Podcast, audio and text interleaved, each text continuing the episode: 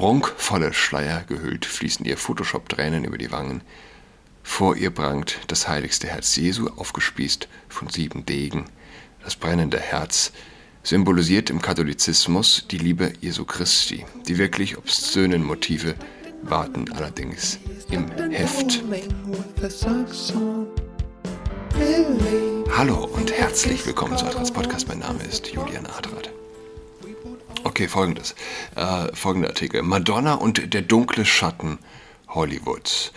Okkultismus findet seinen Weg in die Populärkultur, normalisiert werden Blutrituale, Pentagramme oder das Anbeten von Dämonen, vor allem von Hollywood.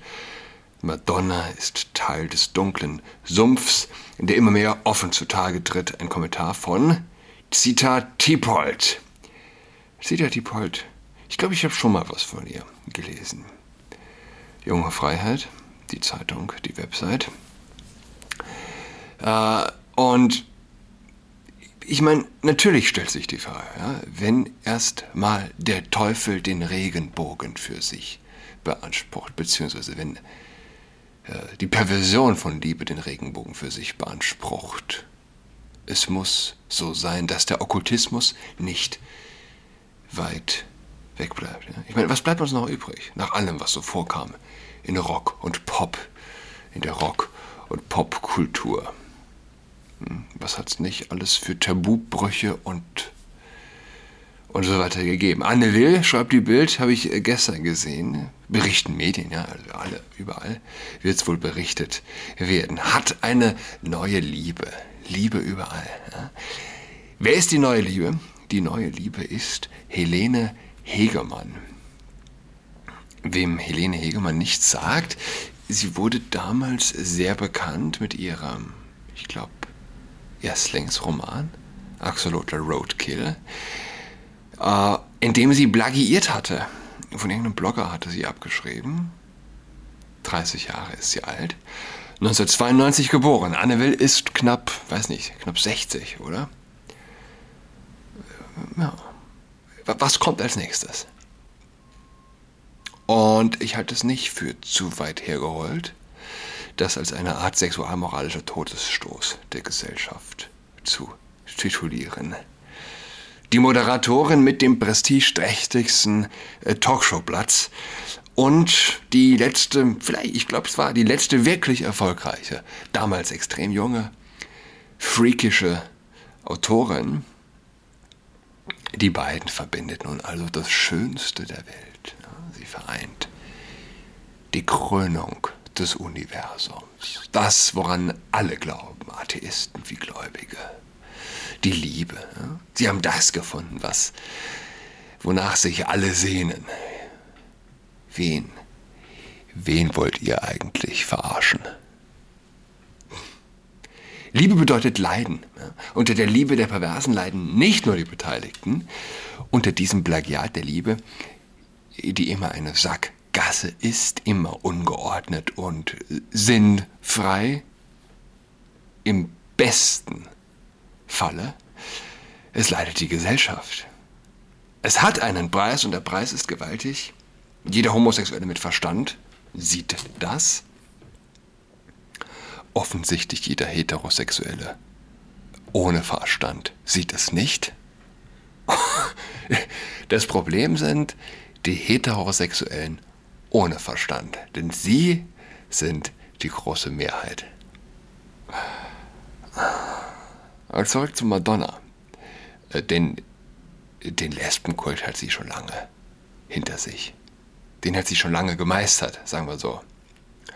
Und was danach kommt, beschreibt der Artikel, wie ich hoffe, ich habe ihn noch nicht gelesen, überflogen, ganz kurz, ganz schnell. Aber erstmal noch mal was Provokantes, ja, wenn ich darf. Äh, die Hölle, so stelle stell ich mir als die, die Muschi einer Lesbe vor.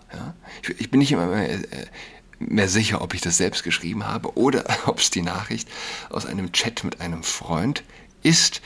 Ich glaube, ich habe es geschrieben. Der Freund war 100% d'accord. Und kommt mir nicht, kommt mir nicht. Kommt mir nicht mit Pietät, Macht den Fernseher an, geht auf Instagram, egal was, in meiner Zeit als Teenager auf dem Gymnasium. Das war in den Nullerjahren. Da trug jemand ein T-Shirt, ich habe das schon mal erwähnt, wo der Teufel Jesus Christus anal vergewaltigt. Hat sich irgendjemand aufgeregt? Versteht ihr, in was für einer Gesellschaft wir leben? Sie verlangen, dass der Konservative, der Christ, der klar denkende Mensch zu jeder Perversion Ja und Amen sagt. Aber wenn auch nur die kleinste, provokante Gegenthese formuliert würde, ein provokantes Bild gezeichnet würde, die Hölle als Lesben war da, sie würden dich in Stücke reißen. Stellen wir sich vor, jemand hätte das T-Shirt getragen mit dem Ausdruck, den ich äh, ja, gerade erwähnt habe. Unvorstellbar. Aber eine schwule Vergewaltigung des Messias? Klar, klar. Gehört zum guten Ton. Wenn das Organ, durch das wir das Licht der Welt erblickt haben, äh, dem Plagiat der Liebe unterworfen wird, was soll man denn sonst als Hölle bezeichnen? Mal mathematisch, logisch, unaufgeregt formuliert. Ja?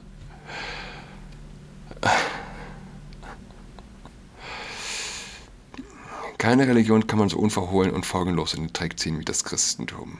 Erster Satz aus Zita Tipolds Artikel. Passt, oder? Äh, es ist geradezu en vogue geworden, schreibt sie, den Glauben des alten weißen Mannes zu dekonstruieren, verächtlich zu machen oder gleich zu canceln so hat die Agenda gegen die weltweit verbreitetste religiöse Überzeugung längst den Weg in die Populärkultur und damit auf Fernsehbildschirme, Laufstege oder die Kunst gefunden. Und das jüngste Beispiel dafür ist Madonnas Fotostrecke in der bekannten US-Zeitschrift Vanity Fair. Aktuell posiert sie als ihre Namensvetterin, die historische Figur der Mutter Gottes, auf dem Cover des Lifestyle-Magazins. In mehrere Prunkvolle Schleier gehüllt fließen ihr Photoshop-Tränen über die Wangen. Vor ihr prangt das heiligste Herz Jesu, aufgespießt von sieben Degen. Das brennende Herz symbolisiert im Katholizismus die Liebe Jesu Christi. Die wirklich obszönen Motive warten allerdings im Heft. Gesoffen, gefressen, gelüstet wird in einer Szene, die wohl das letzte Abendmahl darstellen soll. Lesbisch konnotiert Übrigens, vielleicht bringt das Artikel noch. Habe das Bild gesehen. Statt der Jünger sitzen dort ja junge Frauen, die die Speisen begierig von den Tellern reißen.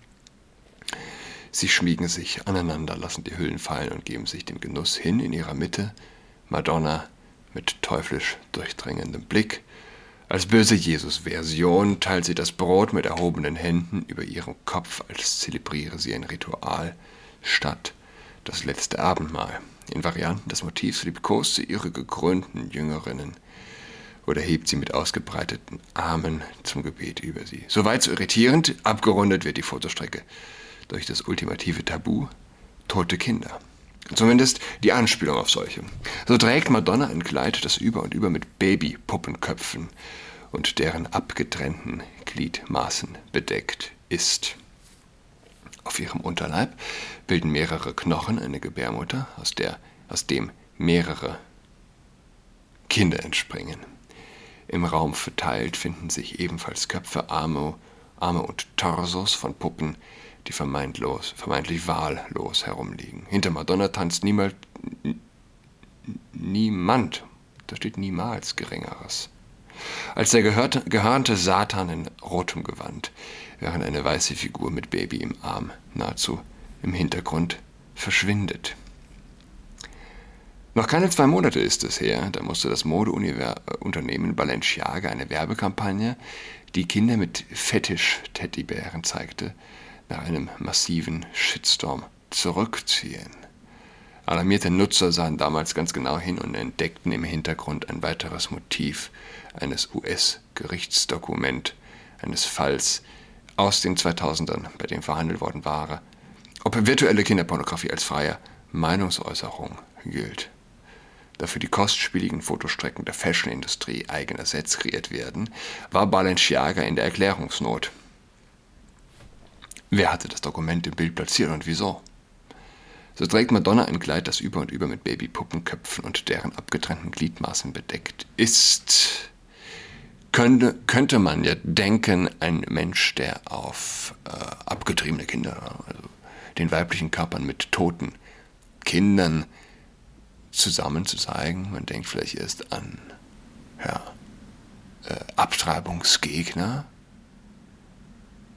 Natürlich ist das bei Madonna nicht, bei Madonna nicht der Fall. Was ist es also dann? Ähm, ja. Da half es auch nicht, dass in den sozialen Medien auf immer weitere irritierende Details des Motivs aufmerksam gemacht wurde, wie ein auf dem Tisch liegender Bildband eines Künstlers, der mit Vorliebe nackte Kinder, Kinder und okkulte Rituale malt. Schon beim Balenciaga-Skandal lag ein Hauch Schwefel in der Luft. Es ist nun immer öfter der Fall. Man muss weder Spießer noch bibelfester Kirchengänger sein um die Groteske hinter Madonnas Fotostrecke zu erkennen. Was wohl los gewesen wäre, wenn sie den Islam oder das Judentum derart bruskiert hätte. Während zart beseitete Woke für gewöhnlich schützend die Hand über jede andere Religionsgemeinschaft oder Minderheit halten, ist das Christentum ein Boxsack, an dem sich ordentlich abgearbeitet werden darf. So präsentierte sich die Schauspielerin Megan Fox beispielsweise an Halloween mit Rapper Machine Gun Kelly als Duo aus Pfarrer und Hure. Mit Latex, Kostüm und Netzstrumpfhosen kniete sie explizit sexuell vor ihm und ließ sich mit ausgestreckter Zunge eine Horst in den Mund legen. Adidas ließ zuletzt einen Bikini mit der Aufschrift Vatersohn und Heiliger Geist auf beiden Brüsten und im Höschen von einer 22-jährigen Influencerin bewerben und der deutsche Publizist und Moderator Riccardo Simonetti zierte im vergangenen Jahr als transsexuelle Jungfrau Maria verkleidet das Cover des Berliner Homo-Magazins Siegessäule. Madonna ist als Queen of Pop freilich seit ihren Anfängen dafür bekannt, mit christlicher Symbolik zu spielen und zu provozieren. Like a Virgin oder Like a Prayer gehören zu ihren bekanntesten Titeln, was damals zwar sexuell aufgeladen, aber noch neckig, neckisch, charmant war, ist mittlerweile ins Entartete eskaliert. Pentagramme, Dämonen, Satan, Blutrituale werden nun immer öfter als völlig unproblematischer künstlicher, künstlerischer Avantgardismus in der Popkultur, Populärkultur normalisiert wenn etwa Sängerin Lana Del Rey angibt, schwarze Magie gegen den US-Präsidenten Donald Trump praktiziert zu haben, klingt das vielleicht noch ganz amüsant. Wirft man jedoch einen ernsteren Blick auf die Eliten in Hollywood, gefriert einem das Blut in den Adern. Einflussreiche Persönlichkeiten wie Lotta Valkova, eine der angesagtesten Stylisten der Fashion-Industrie, posten ihre offene Neigung zu Okkultismus und Hypersexualisierung von Kindern. Es macht keinen Spaß, das zu lesen. Es ist äh, ekelhaft. Der Instagram-Kanal der Russin, die in der Vergangenheit unter anderem für Balenciaga gearbeitet hat, ist eine einzige düstere Wolke aus Pentagrammen, Bildern von Dämonen, Schlafzimmern, die einem blutigen Schlachthaus gleichen und gefesselten Kindern. Schauspielerin Jamie Lee Curtis löschte erst vergangene Woche nach Empörung hastig ein Foto, das im Hintergrund ihres Hauses ein Gemälde eines nackten Kindes in einem Koffer zeigt. Unfassbar, unfassbar, dieses Bild, dass sich äh, dieser Star in sein Haus hängt. Es ist, äh, es ist nicht zu begreifen. Die von der Hollywood brommiglig hochgeschätzte serbische Performancekünstlerin Marina Abramovic mag es auch gerne klassisch. Schlangen, Botschaften mit Blut an die Wand geschmiert und einen und blutigem abgetrennten Geweih gehören zu ihrem persönlichen Stil. Die Bilder sind gar nicht. Ja, ekelhaft. Es beschleicht einen das Gefühl, eine schlechte Nachmache von Ice Wise Shut geraten zu sein. Anders als bei Stanley Kubricks Meisterwerk leben weite Teile Hollywoods ihren Bund mit dem Okkulten aber zunehmend offen aus. Empörung darüber bleibt weitgehend aus. Die von Konsum, Medien und Co. geistig gefügig gemachte Gesellschaft ist in großen Teilen ohnehin zu abgestumpft, um, um das Offensichtliche zu begreifen. Man denke nur an die erfolgreichste, mehr oder weniger erfolgreichste Serie im Fernsehen, Game of Thrones. Ja, eine einzige Gewaltorgie aus Blut, Schweiß und auch Okkultem. Ja. Ähm, sie wollen es auch nicht begreifen, ja, wie Beschwichtigung nach dem Motto, nichts hängt mit nichts zusammen und ist doch nur Kunst zeigen. Auf Instagram erntet Madonna für ihre Fotostrecke durchaus einige wütende Reaktionen. Viele Nutzer spitzten das ohnehin schon Absurde hingegen weiter zu, indem sie mit Herzaugen versehene Wünsche wie Verbrenn mich am Kreuz unter dem Beitrag absetzten. Das Christentum verächtlich zu machen, ist indes nicht der einzige Vorwurf, mit dem die ehemalige Queen of Pop konfrontiert wird. Aktuell scheint sich ein Skandal um ihre in Afrika ansässigen Kinderhilfsorganisation Raising Malawi zusammenzubrauen. Laut dem malawischen Nachrichtenportal Niasa Times hat die gemeinnützige Organisation Ethiopian World Federation den Staatspräsidenten des ostafrikanischen Staates Malawi, Lazarus Chak Quera aufgefordert, Vorwürfe gegen Madonnas vermeintlich wohltätige Organisation nachzugehen, deren Integrität zu überprüfen und ihren Einfluss in Malawi vorerst einzuschränken. In dem Beitrag ist von bislang unbestätigten Vorwürfen über Kinder, Handel, sexuelle Ausbeutung Nötigung, Betrug und Machtmissbrauch die Rede. Zudem heißt es in dem Artikel, die EWF fordere Chuck auf, sich Vorwürfen zu Menschenhandel und sozialen Experimenten zu widmen, die im Zusammenhang mit der Adoption von Kinder und Homo- sowie Transsexuellen stünden. Gegen wen sich die Anschuldigungen konkret richten, wird in dem Text nicht eindeutig klar.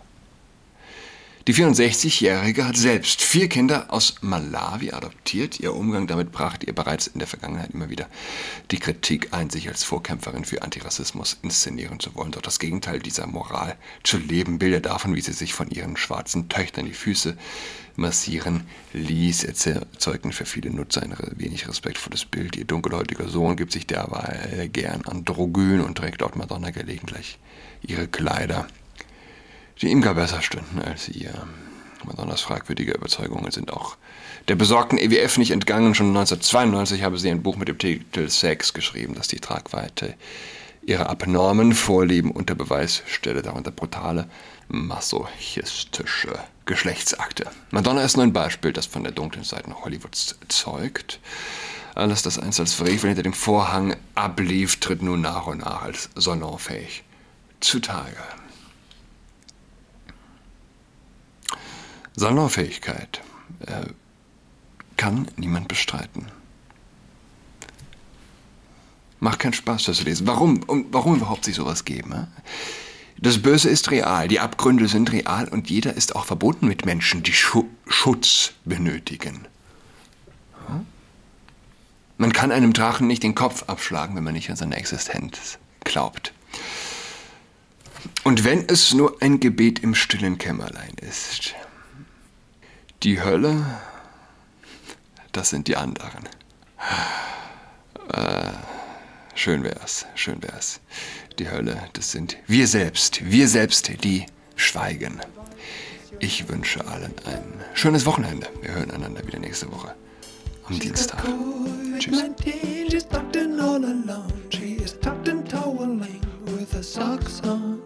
She's got COVID-19, just acting that sucks song.